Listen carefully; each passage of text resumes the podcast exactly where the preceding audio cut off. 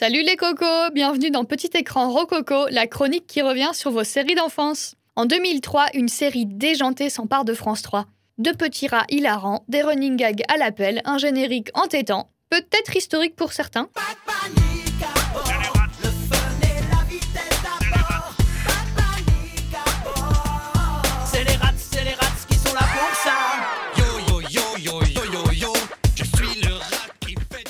Ah, Rats La plupart se souviennent sûrement de Rapido et Erasmo, doublés par... Eric et Ramsey C'était facile, mais connaissez-vous les origines du dessin animé?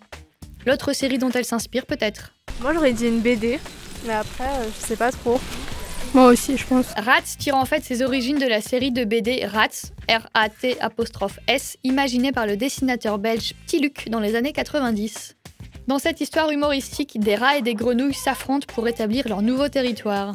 Un projet d'adaptation est rapidement lancé, mais après la faillite de la société de production, le rachat de celle-ci et la volonté des producteurs de revoir la trame de fond en comble, le dessinateur Petit Luc finit par lâcher l'affaire. Et puis, quelques années plus tard, les studios Xilam relancent une nouvelle fois ce projet d'adaptation en s'inspirant des albums mais en les remaniant à leur sauce. Le résultat n'est autre que celui des rats. Bah, je crois qu'ils étaient sur un bateau. ils étaient sur un bateau et ils faisaient pas mal ils avaient pas mal d'aventures sur le bateau. Je pense que c'est ça le plus gros dont je me rappelle. Moi, je me souviens que, enfin, à part- je sais pas si c'était dans un épisode spécial, mais ils avaient des espèces de machines pour voler. Et il y avait une, euh, une dame qui était méchante. Je trouvais qu'ils étaient super drôles à la façon de, de réagir aux différents trucs qui leur arrivaient. C'était vraiment des réactions super drôles. Et j'aimais bien la musique de l'intro. Rats raconte donc les aventures de Rapido et Erasmo qui tentent tant bien que mal de protéger leurs réserves de fromage sur un navire marchand. L'équipage de ce paquebot n'est d'ailleurs pas spécialement ravi de leur présence à bord. Production franco-canadienne, la série s'exportera au Royaume-Uni, en Italie, en Amérique du Sud et aussi aux États-Unis. En très peu de temps, le succès ne se fait pas attendre. D'une diffusion hebdomadaire, Rats revient tous les jours à la télé. Sur les 52 épisodes de la première et unique saison, quelqu'un se souvient-il de la fin? Très franchement, non, je sais même pas si j'ai fini. Moi non plus. En soi, il n'en est pas vraiment une. Le paquebot est pris dans une tempête et finit par se retourner.